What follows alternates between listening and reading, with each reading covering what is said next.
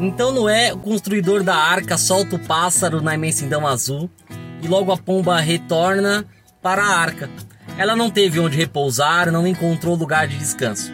E o que eu quero deixar é o seguinte: você tem total liberdade para procurar novos ares, caminhos, voar para onde você quiser. Suas escolhas de fato são suas escolhas.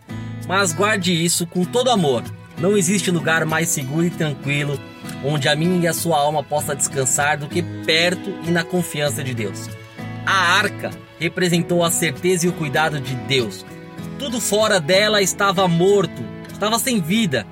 Só existe vida em Deus.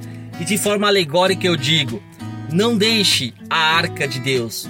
Não saia da arca de Deus. Na presença dele é onde você encontra descanso.